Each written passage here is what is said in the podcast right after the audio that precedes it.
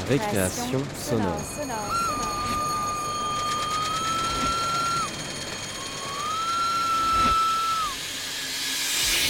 Sur Radio Campus Paris. Radiophile, bonsoir. Bienvenue sur Récréation sonore sur les ondes de Radio Campus Paris. Ce soir, je vous propose de tendre l'oreille vers une radioactivité éphémère qui nous a été signalée dans une ville qu'on nomme Angoulême. Comme chaque mois de janvier depuis quelques années, les étudiants et les étudiantes du Créadoc, une école de documentaire, y installent une radio faite maison pendant le festival de la bande dessinée. Dans cette radio ad hoc, qui a son propre émetteur FM, on crée collectivement des émissions pendant 4 jours. On passe des disques, on discute, on fait la fête. On apprend et on s'apprend les uns les autres à animer un plateau, à gérer la technique, à tendre le micro à des invités bédéastes de circonstances ou à des angoumoisins et angoumoisines. On écoute aussi du documentaire sonore. Quatre étudiantes de première année animent l'émission Les Chineuses, dans laquelle elles diffusent des réalisations des élèves du Créadoc d'hier et d'aujourd'hui. J'étais moi-même à Radio Haddock il y a deux semaines et dans la première émission, Amélie et Joanne nous ont invités à parler de nos travaux de première année, Marie Flacon et moi-même. C'est donc ça que je vous propose de réécouter maintenant et je vous laisse avec elle. Euh, les Chineuses sur Radio Haddock. Les créations documentaires des étudiants du Créadoc. 101.1 nous voici à l'antenne de Radio Haddock. Nous sommes euh, la nouvelle relève des Chineuses avec Amélie et Joanne, donc des nouvelles étudiantes du CRU 2018-2019 du Créadoc. Nous avons Anna à la technique euh, et les anciennes du Créadoc, donc Marie Flacon Ancêtre. et Fanny Dujardin. Bonjour, bonjour. Qui nous ont euh, rejoints pour cette petite émission des Chineuses. En fait, on a essayé de faire notre petite sélection aujourd'hui, un peu sur les histoires de, de mémoire et d'histoire d'événements historiques. C'est un peu un gros gros thème fourre-tout, mais, euh, mais, si pratique. mais si pratique de faire des thèmes des fois pour, euh, pour, ranger, des, pour ranger des documentaires. Donc on va d'abord écouter euh, le documentaire de Marie Flacon qu'il a fait en 2016. Donc en fait, ça s'appelle ton documentaire s'appelle Quand c'est plus l'heure, c'est sûr. Quand c'est plus l'heure, ouais, c'est ça. Euh, du coup, en fait, c'est un retour, en fait, un peu, c'est un retour dans les années 60. Enfin, en fait, tu travailles sur la mémoire de ta famille. Et dans les années 60, en fait, la France a fait des essais nucléaires en Polynésie. Ta grand-mère a travaillé là-bas et tu, tu, remets un peu en avant toutes les conséquences sanitaires qu'il y a eu suite à ces essais. Et tu viens un peu questionner le discours euh, très patriotique, très travailliste qu'il y avait, qui défendait en fait tous ces, tous ces essais si euh, j'ai bien compris et bien écouté. ouais, ouais, c'est ça. c'est à peu près ça. Et, quelles conséquences de ce discours dans le présent maintenant, euh, dans la façon dont on peut s'approprier des, des luttes ou des ou justement des fois pourquoi il n'y a pas de lutte. D'accord. Et euh, donc on écoutera ça tout d'abord et après on, comme ça on en parlera un petit peu et après on écoutera le documentaire de Fanny Dujardin qui est à mes côtés et du coup qui s'appelle Le Désensableur que tu as fait du coup en 2017 non, c'était pas. Ouais, c'est ça, 2000. Je crois que c'est ça, ouais, ouais, en mars 2017. En mars 2017. Et du coup, là, tu suis en fait un personnage qui désensable des bunkers sur la côte atlantique. C'est ça. Et qui a en fait un rapport assez particulier avec euh, la guerre 39-45. Euh.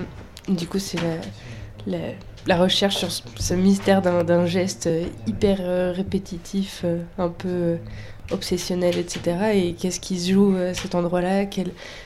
Comment lui se définit par rapport à ça Comment dans ce geste se rencontre son histoire personnelle et euh, la grande histoire et peut-être un, une quête euh, voilà, mm, de vie. D'accord, ouais, super. Bah, du coup, ce sera le deuxième qu'on va écouter en deuxième partie d'émission. Et bien tout de suite, on va lancer le doc de Marie, quand c'est plus l'heure, qui dure 15 minutes, 16 minutes.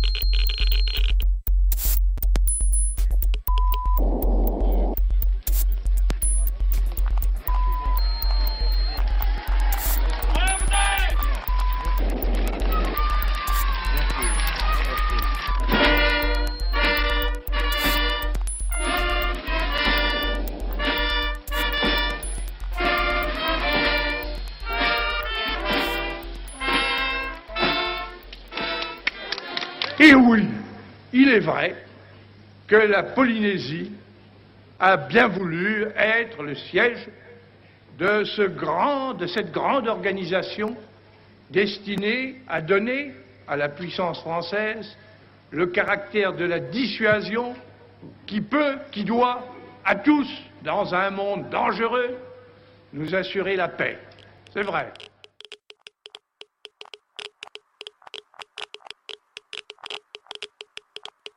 Votre rôle est essentiel et ce rôle-là aussi, je le salue dès aujourd'hui.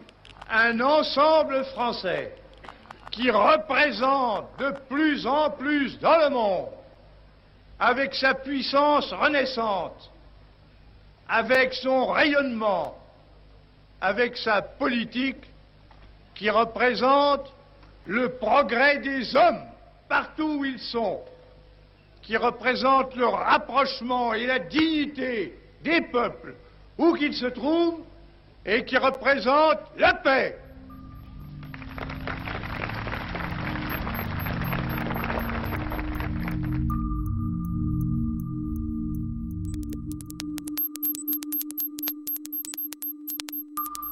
Votre avenir, il peut être magnifique. C'était l'effervescence, on avait l'impression de vivre, euh, pas une épopée, mais enfin des, moments, euh, des moments presque uniques. On mettait les lunettes euh, anti-flash avant le tir. Moi, je les mettais en général trois minutes avant le tir. Et je fixais le soleil pour finir par voir au bout d'une minute environ juste la couronne, la couronne solaire on nous conseillait très fortement, euh, c'était même une obligation, de tourner le dos à l'explosion. Il y avait un, comptage rétroactif. Donc le ciel est clair, la bombe explose, et donc on passait du, du noir intégral pratiquement à un blanc excessivement lumineux avec les lunettes. Et on reçoit encore l'onde de choc. Alors il fallait encore attendre un certain temps avant de se retourner pour pouvoir contempler le développement du, tir lui-même. Euh, il y avait d'abord une lueur blanche, éblouissante, une sorte de table euh, horizontale au-dessus du sol ou de la tôle, et au-dessus de laquelle se développait un champignon qui se développait vers le ciel et qui prenait des couleurs jaune, orangé, rouge, c'était magnifique. C'est quand même incroyable quand on voit ça. Comme diraient certains, c'est atrocement beau. ni Yann ni Jean-Pierre se rappellent avoir croisé ma grand-mère ce jour-là. Pourtant, elle était jolie fille. Elle avait fini deuxième à un concours de beauté à Bretigny et racontait à qui voulait l'entendre que si elle n'avait pas remporté le prix, c'est parce que la gagnante avait mis le président du jury dans sa poche. Là, elle vient d'être engagée comme secrétaire au Centre d'expérimentation du Pacifique et comme tout le monde là-bas, elle assiste au tir. Elle passe quelques mois en Polynésie, puis comme Yann, comme Jean-Pierre, elle finit par rentrer en métropole. Ensuite, un long silence. Il y a dans leur corps quelque chose qui se détraque. Yann a un infarctus à 38 ans et des pustules blanches sur le corps, personne ne sait ce que c'est. Sur le visage de Jean-Pierre, de la corne pousse, ça le brûle très fort. C'est un cancer, il faut greffer l'oreille, opérer les yeux. Je suis petite, mamie lève son pull.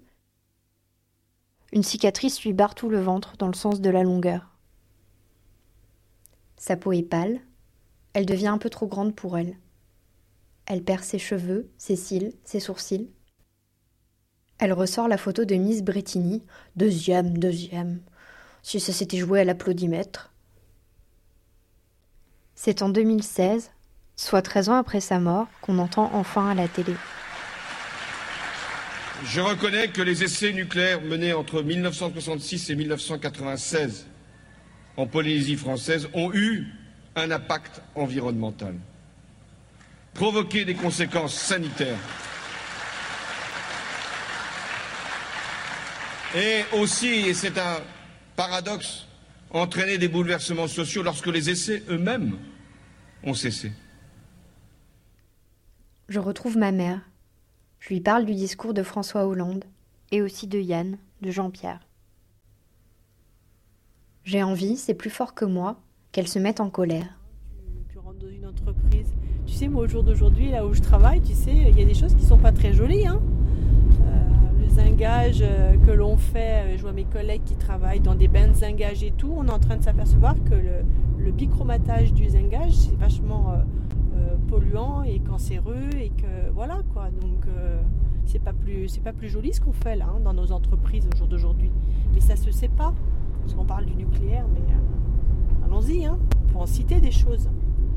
Et pourquoi tu as, une, telle, euh, telle envie de savoir hein?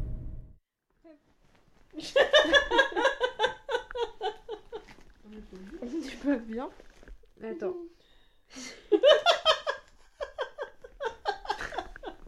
Les grosses feignasses Tu peux parler dans le micro Je fasse mon test. Tu m'entends Test numéro 1. Softa, le 28 mai 2016, euh, dans le lit. Ça marche? Je sais pas si tu peux te rappeler de la première fois que mamie elle est partie, si t'étais assez vieille pour ça. Quand elle est partie en Polynésie pour la première fois. Non, j'étais j'étais tout bébé quand elle est partie, je pourrais pas me souvenir de ça. Là, à ce moment-là, elle est partie six mois. Bah, tu vois, je suis née en, en 1967. C'était euh, les débuts du nucléaire, quoi. Moi, les seuls souvenirs que j'ai, c'est bah, ce qu'ils m'ont raconté. Et puis les photos que j'ai pu voir, effectivement. Mais sinon, non, je ne me rappelle pas. J'étais trop jeune. J'étais, j'étais nourrisson. Hein. J'étais... Après, quand elle est repartie, euh, euh, là, j'étais beaucoup plus âgée. Hein. Je devais avoir 12 ans, 12-13 ans. Mais tu vois, quand elle revenait, quand ils revenaient de leur mission, c'était bah, attends, de partir en Polynésie, d'abord c'était un très beau voyage. Et quand, quand mamie, elle partait, toi, du coup, si t'avais 12 ans, enfin pendant la deuxième période, celle où t'étais plus vieille, euh, tu savais que c'était par rapport à des trucs nucléaires ou? Non. Non, non, mais il n'y avait pas de conséquences pour moi euh, quand j'avais 12-15 ans, euh, non. Donc voilà, après il me parlait si de la plongée sous-marine, des promenades en vélo, de, on les emmenait sur le bateau pour aller voir ces tirs de temps en temps, comme ça, là. Comme si on allait euh, faire une sortie en mer. Euh. c'est tout. C'est vrai que c'était quand même un peu paradisiaque, quand même. Hein. La Polynésie, c'est. On ramène des belles photos, des beaux paysages, des. La petite lampe qui est à l'autre côté, là, avec des espèces d'huîtres, là. Voilà, des, des Ouais, des petits cadeaux. Quand est-ce que tu as appris du coup que que vraiment ils faisaient des essais nucléaires? Quand est-ce que tu as commencé à te poser des questions? Bah, euh, Bien après, hein, quand tu commences à, voir les photos, à poser des questions, à, puis bah, voir qu'il y a pas mal de gens aussi qui tombaient euh, malades, qui commencent à avoir des cancers au CEA. Hein. Euh, donc tu te posais des questions, on en parlait en famille autour de nous, quoi, c'est tout, en disant mais est-ce que c'est pas nocif euh, ce qui s'est passé là dans ces années 77 Est-ce que je sais pas moi, moi cette photo qui me marque, c'est c'est cette photo où elle est sur un bateau. Là, ils sont tous sur un bateau avec des lunettes noires et on voit ce champignon atomique au fond là. Et que tu vois que ta maman qui est malade, bah, tu, tu repenses à tout ça. Il y a des flashbacks où tu reviens en arrière et tu te dis mais attends mais est-ce qu'il n'y avait pas des conséquences là euh? Ça, c'est pour plein de choses. Hein. Il y a plein de choses comme ça hein, qui existent. Hein. Il y a, comme on dit entre guillemets, il y a des cobayes et puis ben, après, voilà. C'est vrai qu'à l'époque, on roulait pas sur l'or. C'est vrai que ça avait des grandes rentrées d'argent quand même, pas négligeable. Mm. C'était quand même des belles périodes où quand tu partais comme ça, euh, tu avais des, bons salaires, euh, il y avait des exonérations d'impôts sur ce que tu touchais, c'était intéressant hein, quand même. Hein.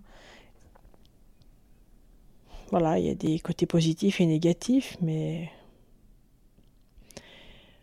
moi personnellement, euh, je suis pas contre le nucléaire, je peux pas.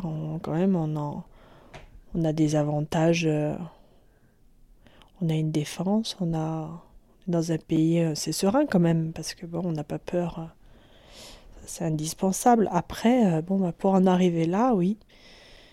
Bah, comme tout, il y a eu des gens peut-être qui, qui ont vécu des choses un petit peu plus compliquées, quoi, mais voilà. Et ça te met en colère, ça? Euh, Oui et non, c'est-à-dire que c'est... Euh, euh, comment te dire? C'est difficile de... Bah, déjà, je, ne suis pas sûre à 100%, encore une fois, je te le répète, que tous ces, cancers qu'elle a eus, ça, vient de là. Hein. Moi, j'ai pas de preuve de ça. Après, quelqu'un qui a été irradié, qui a qui était en direct, euh, oui, qui a des preuves, je veux bien, mais là, après, euh, une tumeur, tu peux... Puis je me vois mal accuser son employeur, tu vois, comme de quel droit, enfin, de... j'ai pas de preuves, quoi, moi, personnellement. Elle est tombée malade longtemps après être partie? Oui. Bah oui. Oui, ça s'est pas fait tout de suite. Hein. Après, après, un cancer, ça se déclenche pas comme ça une heure après. Hein. Ça met du temps à... C'est sournois, donc... Euh, bah, tu vois. Je crois que j'avais 35 ans par là. Quand j'ai appris qu'elle avait une tumeur. En fin de compte, ce qui s'est passé, ça, lui a pris, elle, avait des grosses douleurs euh, au ventre, elle est restée pendant 15 jours avec 42 fièvres. Et puis, euh, ils l'ont hospitalisée à Montargis en urgence. Tout s'est accéléré en trois ans. Hein. En trois ans, euh, ça, ça a dégénéré, quoi. On y a pensé après, ça c'est sûr. Hein. Tu sais s'il y avait un suivi médical après la Polynésie ou pas? Il y, a, toujours eu un suivi médical pour les gens qui travaillent, même au jour d'aujourd'hui. Tu as des analyses de sang, mais c'est toujours pareil. Euh, ils gardent les résultats. Mais du coup, ça sert à quoi? Ça sert à ce que tu veux. Ils gardent les résultats. Voilà.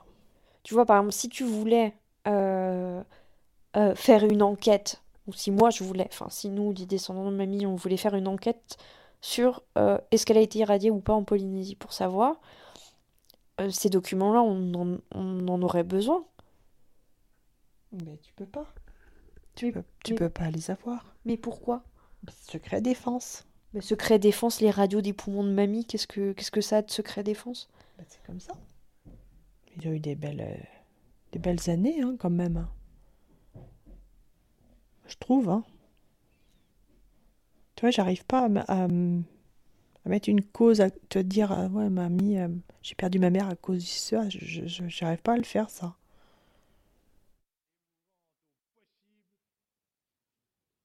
Cette assemblée réunie ce soir va chanter avec moi l'hymne national, la Marseillaise.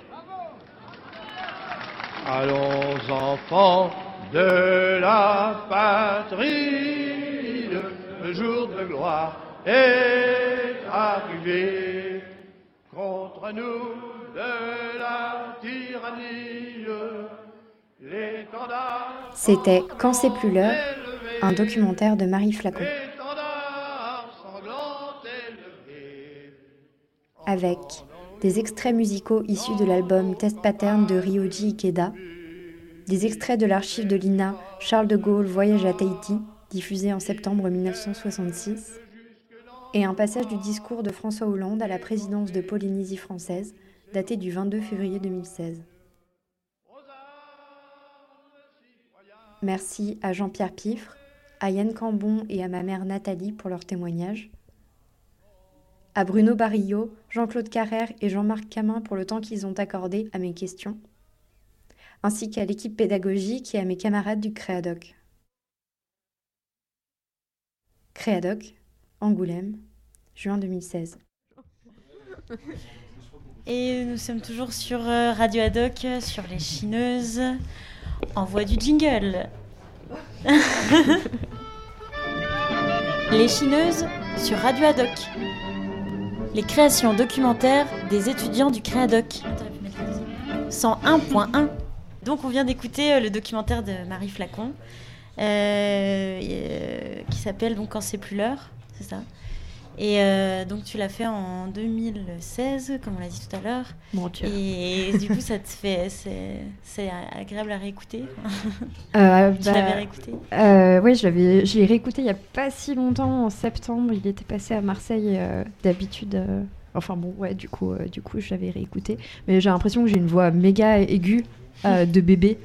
Euh, mais je pense pas que j'ai mué. Je sais pas, peut-être qu'en fait c'est contre. Enfin bon, c'est ta voix de documentaire. C'est ma voix de documentaire, ouais. Genre, je l'enfile la nuit et ma double personnalité reprend le dessus. Beaucoup plus euh, douce et précieuse.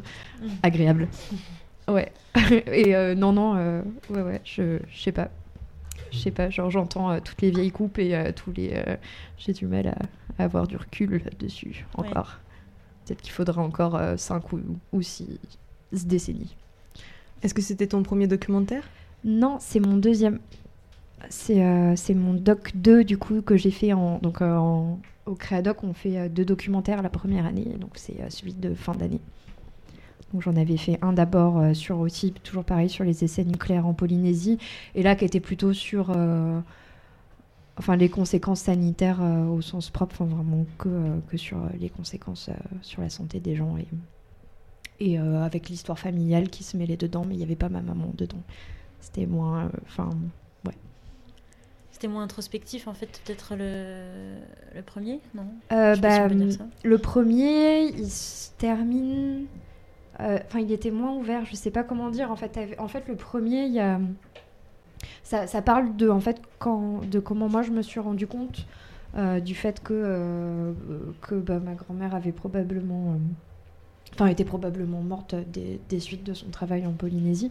Et du coup, ça reprend les formes un peu de l'enquête, du, moment où je me suis rendu compte avec des souvenirs d'enfance et où je suis allée rencontrer des gens et où avec des documents d'archives que j'ai trouvés en cours de route pendant les premiers mois de, du travail au Créadoc, euh, les, pièces du puzzle s'assemblaient un petit peu, quoi. Alors que le deuxième, bah, enfin, moi j'entends plus un truc qui était euh, moins...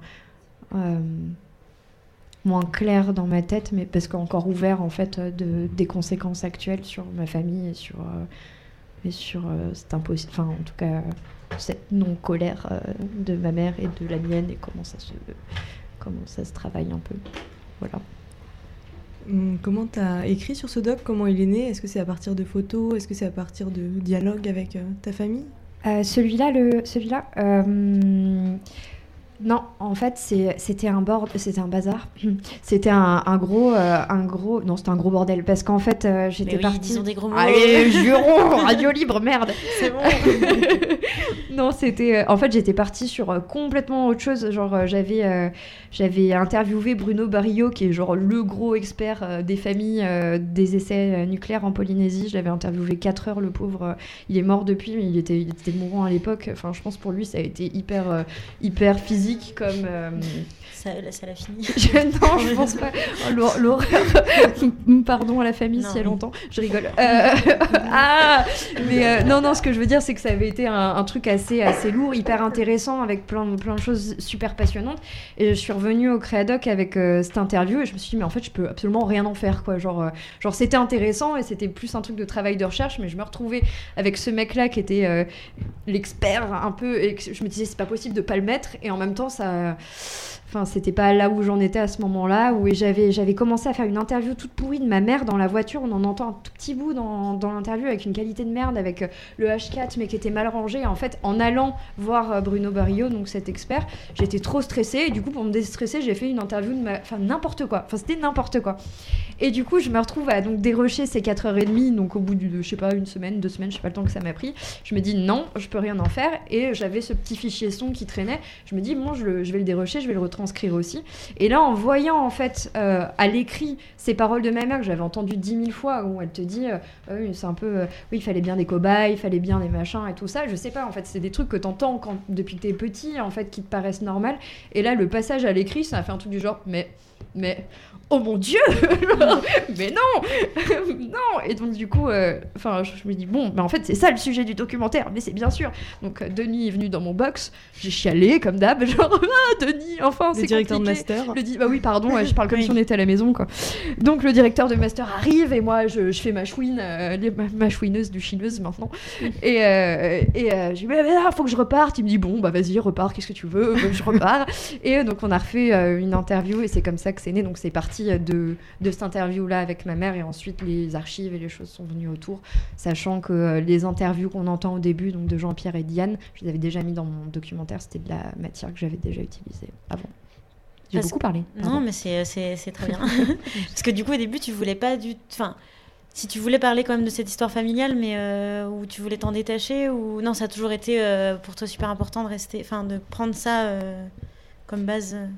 Bah non, mais en fait, c'est que euh, j'étais j'étais contente de mon doc 1 euh, et j'avais l'impression que j'avais pas grand chose à rajouter ou que euh, enfin la, la question de de reparler repartir sur des trucs un peu plus généraux de euh, de l'effet sanitaire ça m'intéressait plus. J'avais l'impression que j'avais déjà dit enfin genre il était pas parfait du tout le doc 1 c'est pas ça du tout mais je veux dire j'avais l'impression d'avoir fait le tour de ce qui m'intéressait et, euh, et que en même temps c'était pas fini mais j'arrivais pas à- tu sais en fait ça, ça va hyper vite quoi. T'as pas le temps euh, enfin tu découvres des trucs en plus euh, enfin tous les mois des nouveaux trucs enfin puis c'était c'était lourd comme recherche. Il y avait plein de choses à, à- qui travaillaient à la fois du côté de la famille à la fois du côté plus même en, termes scientifiques historiques il y avait plein de choses à et tu vois, où tu sens qu'il y a un truc qui est pas réglé, mais tu sais pas encore quoi. euh, Mais en fait, euh, même quand je réécoute, je me dis que je pourrais en refaire un autre. En fait, c'est l'enfer. euh, ça se finit pas. Après, du coup, maintenant, je fais plus sur les essais nucléaires, mais j'ai l'impression que c'est des obsessions qui reviennent, ou des trucs comme ça, qui, qui sont jamais directement liés à ça, mais qui.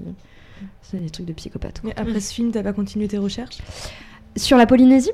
Oui, enfin sur tout ce qui. qui. Euh, j'ai continué un petit peu et puis après, après en M2, j'étais un peu embourbée. Je savais pas trop, je savais pas trop. Genre, c'est pareil, il y avait des trucs, euh, je savais pas trop en fait. Et, euh, et euh, j'ai arrêté. Et après, j'ai repris, mais, euh, mais ailleurs, pas. Enfin, pas la, la Polynésie. Je me suis dit, on fait une pause. Je savais plus. Je savais plus. Mais c'est vrai que c'est c'est hyper euh, beau euh, ce, enfin, ce moment dans le documentaire euh, où en fait il y a ta mère qui te demande mais pourquoi tu as tellement envie de savoir comme ça? Et c'est vrai quand on fait du documentaire c'est je trouve toujours compliqué cette position à assumer.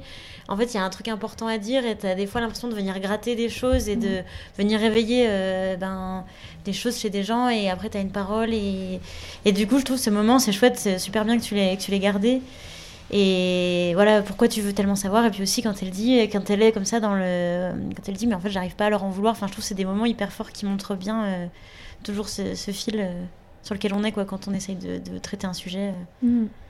Enfin, voilà Est-ce que tu peux nous dire où, où a été ton film ou l'histoire de, de ce documentaire après? Où il a été diffusé? Oui. Ou- Oui, oui, ou- justement, aussi il a été diffusé, oui, non. Ouais, ouais, Qu'est-ce il que a, t'en as fait? il a. Bah, là, après, le, enfin, le truc aussi, c'est que je l'ai fait. euh, le déclic, là, de. En fait, c'est ma mère qu'il faut que j'aille voir. Je l'ai eu euh, peut-être une semaine avant la soutenance, un truc comme ça. Et après, enfin, genre, du coup, le montage s'est fait hyper vite. Et, euh, et je me suis toujours dit, putain, faut que je le reprenne. Il y a des trucs. euh, Maintenant, quand je le réécoute, je me dis, mais non, mais ça, cette partie-là, elle va. Enfin, bon, tu vois, tu voudrais tout refaire. Et puis, au bout d'un moment, il y a un truc qui te dit, bon, tu arrêtes maintenant. Et on, on lâche le stylo, quoi. euh, Rendez les copies. Et, euh, et du coup, au début, je voulais pas trop le faire tourner. Et puis, finalement, quand même, euh, mm, je l'ai envoyé à longueur d'onde et il est, il est passé là-bas. Il a eu un- une, une mention. Du coup, ça a fait qu'il a pu être pas mal diffusé après sur des radios associatives grâce à ça. ça, c'était chouette. Il a, bah, il a été diffusé sur Inouï, la- l'émission du Créadoc. Et euh, voilà. et du coup on va le retourne et euh, on va peut-être écouter celui de le documentaire de Fanny Euh, est-ce que tu veux nous en dire deux mots avant qu'il commence ou alors on l'écoute direct et on... Il n'y a pas besoin, je pense, de plus que ce qu'on a dit tout à l'heure. On peut le lancer. Ok, bah on- du coup on va écouter le désensableur de Fanny euh, qui dure euh, 17 minutes je crois.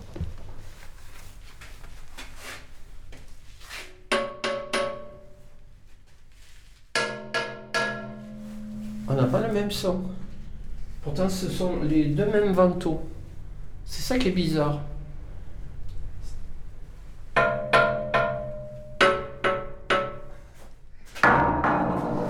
Ça, c'est une porte blindée modèle standard. Attention, il y a une marche.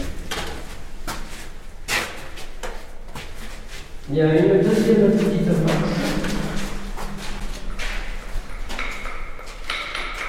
Et là, on voit rien, donc je sais où je suis.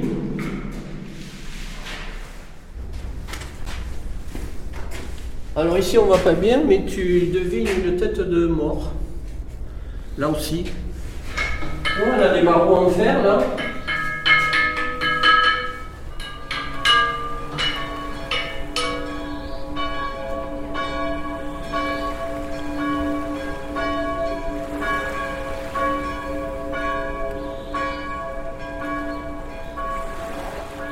Nous sommes à Soulac-sur-Mer, une station balnéaire sur la côte atlantique. Au nord du village, entre la dune et la forêt, le rivage est parsemé de bunkers qui surveillent encore l'océan 72 ans après. Depuis quelques années, je viens, je marche et je rencontre ces balafres. On sait ce que c'est qu'un bunker. C'est comme un déchet radioactif. C'est la guerre et ça continue de signifier la guerre bien après. Mais cette guerre, je ne peux pas m'empêcher de la ressentir comme une énorme abstraction. Une histoire dont je ne suis pas l'héritière. C'est violent, mais d'un autre côté, c'est, important qu'il soit encore là. Parce qu'il il révèle quelque chose de, de ce qui s'est passé, qui était dur. Alors j'y suis rentrée, mais aussitôt ressortie. Je n'ai pas supporté euh, le, le- le sombre, enfin le, le- comment on pourrait dire, euh, je, je n'ai pas supporté c'est la, la froideur des murs, le non, je n'ai pas pu. Et pourtant, l'air est sous pression. Le vent s'engouffre. Ça bourdonne comme l'électricité sur les lignes à haute tension.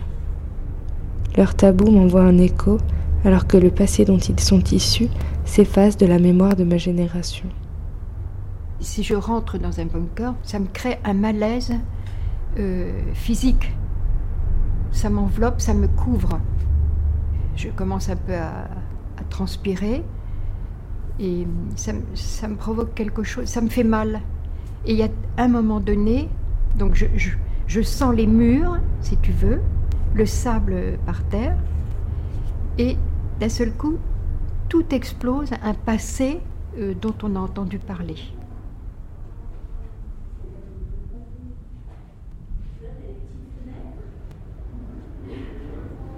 Je suis dans le ventre du bunker. Je vais allumer la lampe. On entend la mer qui résonne contre les murs. Là, il y a une ouverture, euh, ça apporte un tout petit peu de lumière, qui fait que si j'éteignais la lampe, mes yeux pourraient s'habituer à l'obscurité. Le plafond est recouvert d'un métal qui a complètement rouillé. Là, à ma droite, il y a un- un boîtier qui devait contenir un téléphone. Et quelqu'un a dessiné des yeux et des dents pour faire un monstre. Sur le mur, il y a aussi des mains. Quelqu'un a fait des traces de mains euh, en négatif, un peu comme dans les grottes de Lascaux. Et il y a le numéro du bunker. GI 307 M09 1943.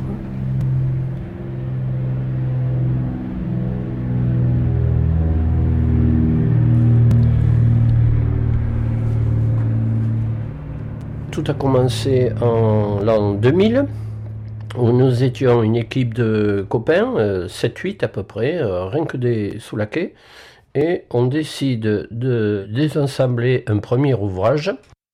On attaque le chantier, et tous les week-ends, il manquait une personne.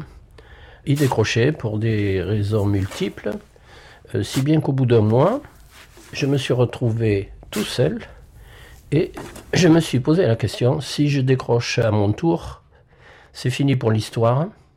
Donc euh, je décide, par devoir de mémoire, de continuer euh, un hommage de mon père qui a été réquisitionné par euh, le- les troupes allemandes et surtout l'organisation Todd. Lui et ses copains, ils ont construit 350 bunkers en deux ans, jour et nuit. Dans l'abri qui est plus au, sud, Et quand je les ensablais, il y avait un crapaud. Euh, et quand je grattais avec ma pelle, il me répondait. Croac, croac. Alors je grattais, nous avions une conversation tous les deux. Et ce crapaud, euh, pendant un mois, je ne le voyais jamais au même endroit, il changeait tout le temps de place. Et à un moment donné, il était à l'intérieur. Alors, il fallait que je lui donne un nom.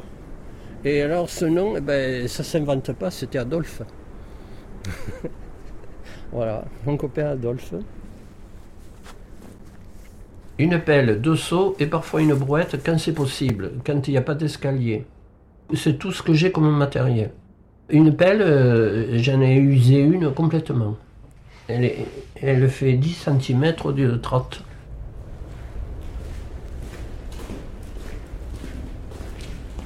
Il y a différentes pièces dans ce bunker qui sont en fait des chambres.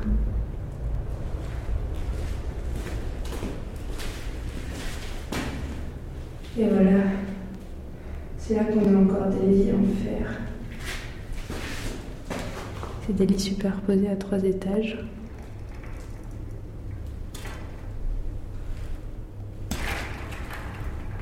C'est impossible de s'imaginer qu'il y a vraiment des gens qui ont dormi ici pendant des années.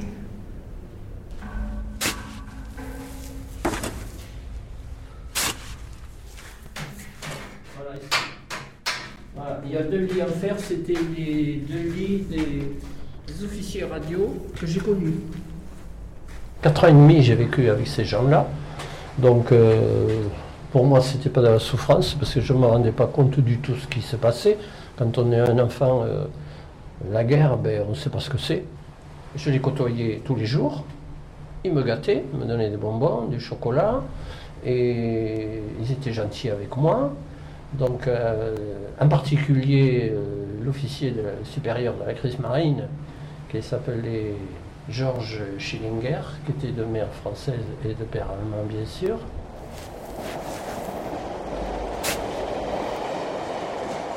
Nous, c'était différent, on était à Paris. Euh, je m'en souviens de l'an- de l'angoisse des parents.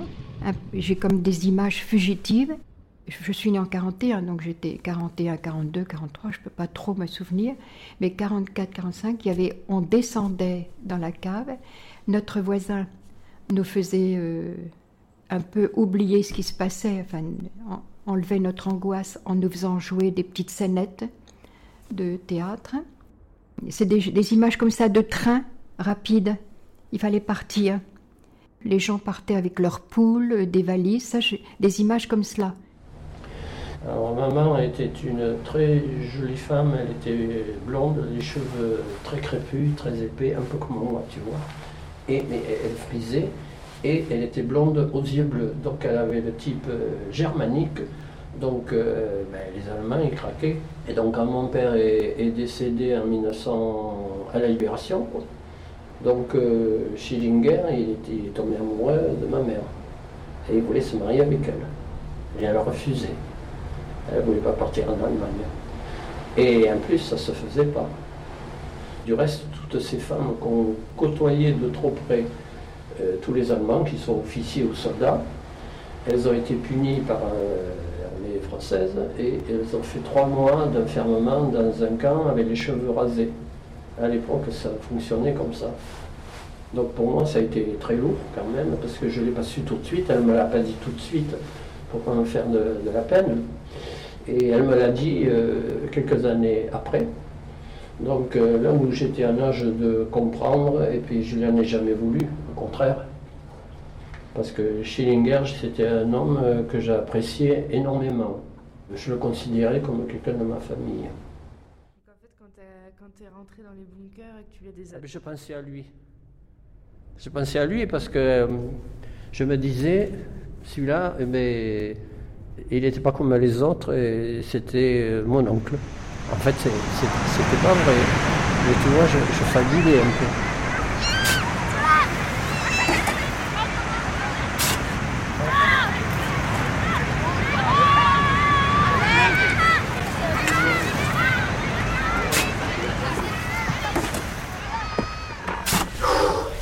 Alors ici, nous sommes euh, 5-6 mètres en dessous du sol.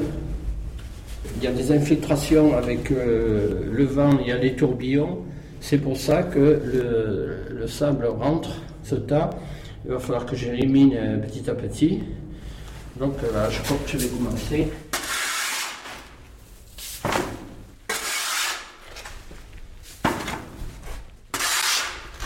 La hauteur de sable ici à l'intérieur était à peu près à ma hauteur, à peu près 1m75. J'ai mis deux ans pour tout sortir. Alors après, je remonte les escaliers et je les vide à l'extérieur. C'est un travail de, de ce qu'il a fait. Il est courageux cet homme. Moi, j'admire les gens qui sont courageux. Bon, c'est un peu une obsession, c'est sûr, mais je pense que M. Lescors, il a quelque chose à, à dire. Même s'il parle historiquement de tout ce qu'il a fait, il a une blessure euh, intérieure, je pense. À chaque fois que je le vois, j'ai envie de lui poser la question et je n'ose pas. Parce que de travailler d'arrache-pied comme ça pour désensabler, il y a quelque chose, quoi.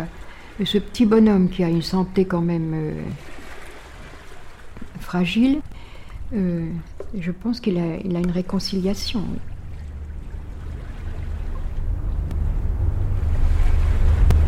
J'y passe tellement par moment que je me dis, la, nuit quand je me réveille, des fois je me dis, euh, il faut que j'aille à tel endroit, euh, j'ai ça, ça, ça et ça à faire.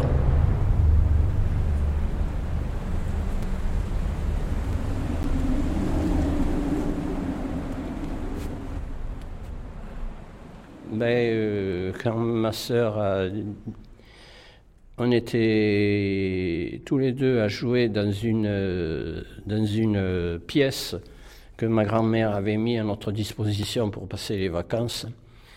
Malheureusement, elle a dégoupillé une grenade anti-char qui était posée sur la cheminée. On ne savait pas d'où ça venait. Et donc elle a cru que c'était une bouteille de parfum. Elle a été déchiquetée sur place et c'est son corps qui m'a protégé. Donc je ne devrais pas être là aujourd'hui en train de vous parler. À l'époque, il n'y avait pas de psychologue, donc euh, je suis resté enfermé sur euh, moi-même. J'évitais la société parce que je ne savais pas quoi dire. C'est comme quelqu'un qui a fait la guerre, c'est pareil. Ils n'en parlent pas en général, notamment les poilus, quand ils étaient dans les tranchées, ils ont vécu l'enfer. Euh, ils étaient, c'était complètement le mutisme. Ils n'en parlaient même pas à leur, famille. Je n'ai pas vu des milliers de morts, mais euh, ma sœur, quand même très proche, et surtout que je l'aimais beaucoup, elle avait 4 ans de plus que moi, elle était très jolie, belle brune. Elle avait 13 ans. Ah, J'y pense encore.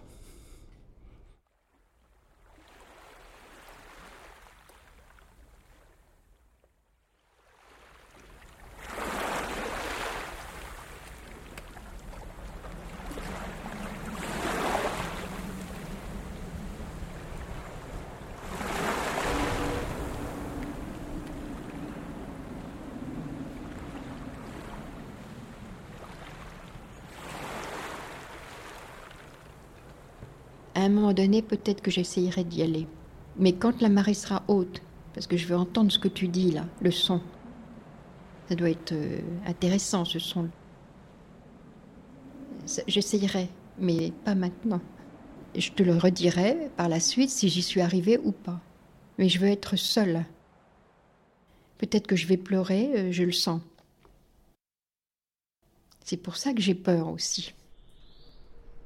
Mais je ne peux pas te dire pourquoi, je sais pas.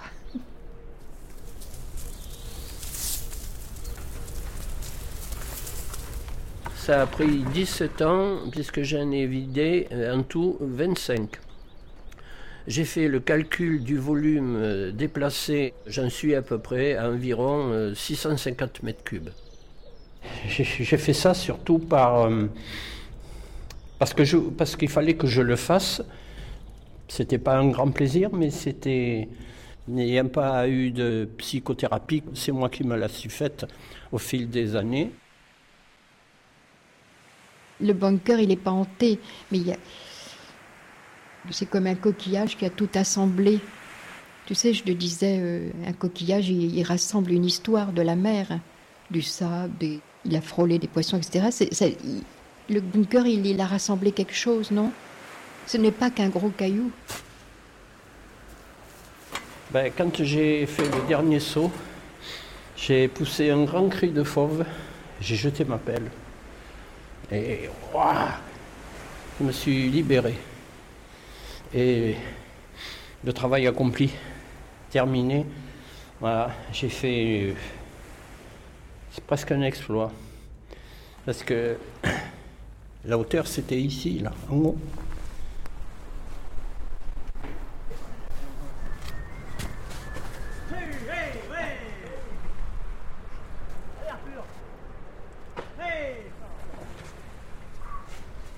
Allez les garçons, vous voulez voir Je retrouve mon blocos où je m'amusais quand j'étais petit. S'amuser à monter jusqu'en haut. Arthur, tu montes pas C'est fini, ça c'est fini mon âge. Il y avait du sable, beaucoup de sable. Les premières cigarettes, les premières copines, euh, voilà quoi. C'était là. Mais le plus dur c'était pas celui-là, c'était là.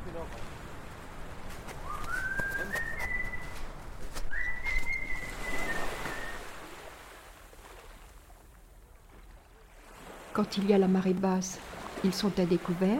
Et quand la marée remonte, ils sont cachés par les flots, enfin par l'océan. Et ça, j'aime bien. J'aime bien les, voir recouverts et d'un seul coup les voir réapparaître.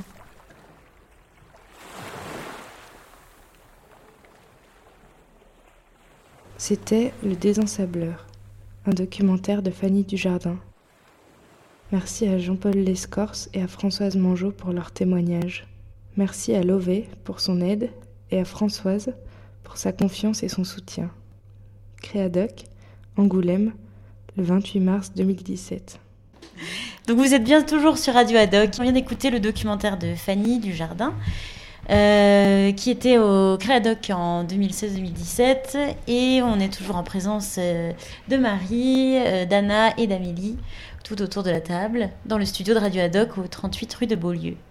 Voilà. Euh, donc maintenant, on peut parler un peu de ton documentaire, Fanny. on a plein de choses très pertinentes à dire dessus. Très, très pertinentes. on, a discuté un peu euh, pendant l'écoute. Confesse tout. Voilà. Et en fait, enfin, je, me, disais que c'était intéressant d'écouter euh, ce documentaire-là euh, et celui de Marie, de les comparer, parce qu'en fait, le thème est, le même. Enfin, c'est la mémoire, la question de, de comment on, peut se réapproprier des événements traumatisants de, et graves de la grande histoire, on va dire. Euh, sauf qu'en fait, euh, j'ai l'impression que les deux docs sont assez opposés, euh, parce que dans le tien, Marie, il y a quelque chose de, tragique dans l'écart entre la perception des individus qui, qui n'ont pas vécu le moment comme, comme grave, qui n'ont pas l'impression d'être les victimes de quelque chose, et, et, la réalité des faits ou la lecture que toi, t'aimerais les amener à en faire, qui est une, dénonciation de, enfin, de, de faits inacceptables. Quoi. Euh, euh, et, euh, en fait, moi, le personnage que j'ai rencontré pour faire ce documentaire-là, il avait déjà une lecture et une, une, presque une réécriture de sa propre histoire et une manière d'en parler. et il parlait beaucoup, beaucoup du, devoir de mémoire. Il avait, on va dire, intégré cette notion-là euh, presque comme une phrase un peu figée. Euh, il disait beaucoup, oui, c'est très important pour l'histoire, pour, pour la mémoire, euh, de désensabler, de préserver ces monuments, de raconter l'histoire, etc. Et en fait, c'était assez difficile de, de, le, de le faire parler de, de, de, son, de sa perception des événements, de pourquoi lui, il faisait ça, enfin, pourquoi ça et pas autre chose, pourquoi lui personnellement. et et ouais, il y avait une sorte de couche et de couche de récits tout faits qui venaient recouvrir le fait. Mais euh, je crois que j'ai perdu mon fil. d'interviews avec lui, d'entretiens avec cet homme? Euh, J'ai dû passer trois jours, je pense. Enfin, j'y suis allée plusieurs fois. J'ai fait des allers-retours entre Angoulême et, là-bas, et Soujac. Euh, c'est pas tout de suite ouais, qui m'a raconté euh, le cœur de l'histoire. Mais il y a une relation qui s'est créée qui fait que.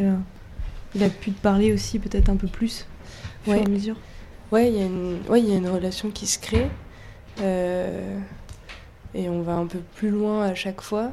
Euh, et en même temps, malgré ça, malgré, enfin, voilà, malgré la rencontre, quand il m'a raconté euh, le, le cœur de, de ce qui lui était arrivé, euh, j'étais, je crois, aussi un peu mal à l'aise avec cette, cet événement et le fait d'en faire quelque chose, vu que justement ça me concerne pas personnellement, qui n'est pas de ma famille.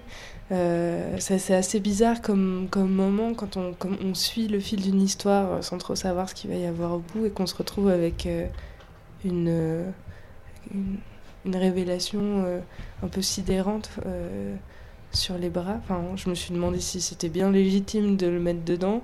Pourquoi le faire aussi? Qu'est-ce que ça, qu'est-ce que ça amenait Euh, Et après, finalement, il y a, aussi le, choix de me le dire. C'est aussi pour lui une manière, je pense, de, oui, de, enfin, de, se, réapproprier cet événement-là. Euh, et il en parle d'ailleurs lui-même. Enfin, c'est pour ça que finalement c'est- dans le documentaire, etc. Mais euh, enfin, ce qu'on se disait, c'est qu'aussi les questions autour d'un travail, euh, même une fois que c'est fini, elles continuent de nous trotter dans la tête. Et je suis pas sûre d'avoir vraiment résolu ce, la question de mon, mon, mon point de vue ou de mon, de mon rôle par rapport à, à, à lui en fait. Enfin, du coup, je suis un peu un passeur de, de, de sa manière de se raconter. Euh, Mais, mais ouais, du coup, ce que tu, le fait que son histoire personnelle rentre dans le fait de, de désensabler ses bunkers, en fait, ça rejoint un peu ce que, ben, euh, ce que tu disais au début, comment tu te, te réappropries euh, l'histoire et comment ton, fait, ton histoire personnelle, elle fait que ça te, ça, ça te pousse à défendre une, une mémoire historique, enfin, tu vois, une mémoire plus universelle. Je sais pas si c'est euh, très clair ce que je dis, mais euh, c'est assez sidérant en fait quand on l'écoute. euh, on a voilà bah, cette nouvelle qui nous tombe dessus, mais qui nous fait vraiment une décharge. Enfin, c'est un, hyper hyper fort, hyper violent en même temps comment ça se produit. Et moi, je trouve que c'est hyper finement et justement que ce point de vue, il, il est chouette quoi, de partir de d'un geste, enfin qui est, et en fait ce geste, on se rend compte que c'est un geste qui est presque thérapeutique en fait. Euh, Au début, on a l'impression que c'est presque une conservation, comme un archéologue qui viendrait euh, conserver quelque chose et toi-même tu, tu viens l'observer, tu dis ah bah il y a presque des peintures rupestres, enfin truc de conservation et en fait à un moment on se rend compte que bah en fait c'est- ça va plus loin que la simple conservation, ça vient de d'une de thérapie en fait, comme il en parle. Et en même temps, j'ai l'impression qu'il y a une sorte de point inexplicable. Enfin, il y a à la fois une dénonciation, enfin, je sais pas, dans le devoir de mémoire, c'est important qu'on sache ce qui s'est passé pour pas que ça recommence, enfin, une dénonciation de la guerre. Et en même temps, il n'est pas trop dans ça finalement, parce qu'il a de l'affection pour les soldats qu'il a rencontrés là. C'est presque plutôt des, presque des bons souvenirs, à part à ce moment de la grenade, ou l'accident dans lequel il perd sa sœur. Et. Et là, je, je sais pas comment expliquer, mais c'est comme si un truc complètement absurde, enfin tellement horrible qu'il n'y a pas vraiment d'explication. On, on peut juste le nommer, mais euh, il dit pas vraiment euh, à cause de la guerre, euh, j'ai perdu ma sœur. Il dit juste il y a ça qui s'est passé. Mm. Enfin, c'est- hyper ambigu en même temps parce que Ouais. presque on se demande aussi quel a été son rôle là-dedans, quel était. euh, Enfin, euh, je sais que j'avais moi c'est un peu ce défaut, mais de me dire ah mais de quel côté il était en fait au final. Et c'est un peu. Mais du coup je trouve ça chouette que ça reste euh, dans cette subtilité là. Mm. Mais peut-être dans les deux documentaires, il y a ça, il y a le, les personnages ne se placent pas là où on attendrait peut-être par rapport à un- une dénonciation politique ou un discours sur l'histoire. Mais même dans, au-delà de la position politique, même dans le temps ou dans, ou dans l'histoire en fait, enfin, dans ce que nous on, mettrait dans un bloc euh, commun, là il s'y met pas. Là clairement la grenade, euh, c'est une grenade qui a explosé, la guerre. euh, c'est nous qui mettons la grenade dans la guerre en Oui, fait. voilà. Lui Ouais, le, le fait pas. Et pourtant il y a ce truc du sable qui est genre espèce de truc de Sisyphe comme ça. euh. Ouais, une sorte de mythe euh, Ouais. justement anhistorique. Ouais. Euh, de, de quelqu'un qui recommence toujours la même tâche et qui est une tâche complètement vaine puisque de toute façon le sabre revient, les bunkers seront réensevelis, enfin c'est c'est Mhm. vraiment sans fin. Euh, et nous, et nous on- qui faisons les documentaires après, on porte déjà une autre version, enfin on a déjà une réécriture de l'histoire en tête, une manière de la raconter qui parfois ne, ne colle pas avec celle des gens. Et je pense qu'il faut qu'on fasse attention aussi à la, Mm. la violence qu'il peut y avoir à essayer d'imposer une lecture ou de ou d'influencer le discours euh, euh, des gens parce que parfois on a envie d'entendre quelque chose on, on- parfois on, on part dans une interview avec en tête euh, ce qu'on va récolter peut-être. Et c'est difficile de se laisser déstabiliser par, les, par des discours plus ambigus, des postures qui peuvent nous sembler paradoxales. Et pour savoir si un. Est-ce que tu as fait écouter ton documentaire oui. Et qu'est-ce qu'il en a pensé alors? Ce qui est intéressant, c'est que j'ai fait écouter euh, cette version et après, en fait, il y a eu un autre travail. Ce documentaire a été refait avec un comédien euh, qui s'appelle Nathan Jousny euh, du Théâtre National de Bretagne. On avait fait un atelier Créadoc TNB. et en fait, on avait refait son histoire donc euh, Nathan, qui a 25 ans, réinterprétait ce personnage de 80 ans en fait. Et euh, Jean-Paul, donc, et sa femme, euh, donc Jean-Paul le Dédon Sableur, il a été beaucoup plus touché par la version documentaire théâtre, donc réinterprétée, que par le documentaire où il était lui-même en train de témoigner. Et c'était très fort de, leur réaction justement sur ce deuxième travail parce que ils ont entendu leur histoire comme si c'était celle de quelqu'un d'autre et c'est ça qui leur a enfin étrangement, qui les a très fort percutés, quoi. Comme si du coup, on pouvait comprendre sa, propre histoire que si elle était mise à distance, racontée sous les traits d'un autre personnage, et que là, soudain, clairement, il, pouvait euh, pleurer. Enfin, je sais pas, il pouvait euh, faire un refaire un deuil ou enfin, il y a toute la partie là mais toute la partie où on s'entend je pense quand on quand on livre un message dans un documentaire c'est aussi très difficile c'est peut-être ça aussi où il a eu du mal et c'est pour ça aussi qu'il a préféré la fiction. Je sais pas, toi, ta famille, euh, Marie, elle avait réagi comment, par exemple, par rapport à ton documentaire? Euh, En me disant, euh, il faudra pas. Ma mère, elle m'a. je lui ai d'abord envoyé par internet et elle l'a écouté du coup toute seule. J'aurais pas dû faire ça en fait. Enfin bon, bref. Et elle m'appelle, elle me dit Écoute, Marie, c'est hyper drôle le moment où on rigole dans le lit. Par contre par contre, euh, diffuse pas mon nom, s'il te plaît. C'est pour ça que j'ai retiré son nom générique, euh, son nom de famille, parce que j'ai peur que mon patron, euh, vu qu'ils disent que, enfin, vu que je dis que c'est cancérigène à l'usine, les bains de il, il, me, il, me, fasse des problèmes et tout ça. Et ça a été. je dis mais, mais du coup, le documentaire, oui, oui, c'est très bien, c'est très bien. T'as une bonne note. bon, merde. ouais. 1, 2, 3. Radio Adoc. Encore. 1, 2, 3. Radio Adoc. Parfait.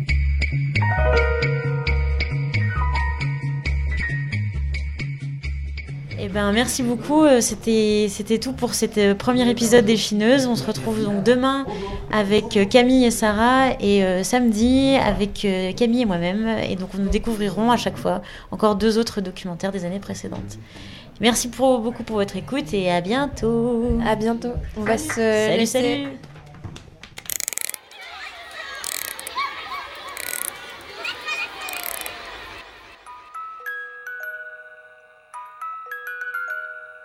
Récréation sonore. C'était donc une rediffusion de l'émission du 24 janvier 2019 de Radio Adoc, expérience éphémère à Angoulême. Vous pouvez la réécouter en podcast sur le site de Radio Campus Paris, sur la page de récréation sonore ou sur mixcloud.com slash radioadoc. C'est tout pour aujourd'hui, retrouvez-nous dimanche prochain pour une nouvelle session de documentaire sonore et de création. Bonjour, tous nos opérateurs sont actuellement en ligne. Merci de laisser un message après le signal sonore. The bloody lot of them. I've seen some things in here today that would curl your hair, Celia. Sex. Bonjour, je voulais laisser un message. Bonjour, je voudrais vous laisser un message à l'intention de l'émission Récréation sonore. Sur laquelle je suis tombée dimanche à 18h sur 93.9. Une sorte d'expérimentation sonore. Carte blanche, insensée. Arrangements are no doubt being made as we speak. Merci et à bientôt sur 93.9, les trois derniers dimanches du mois à 18h, réécoutable sur Radio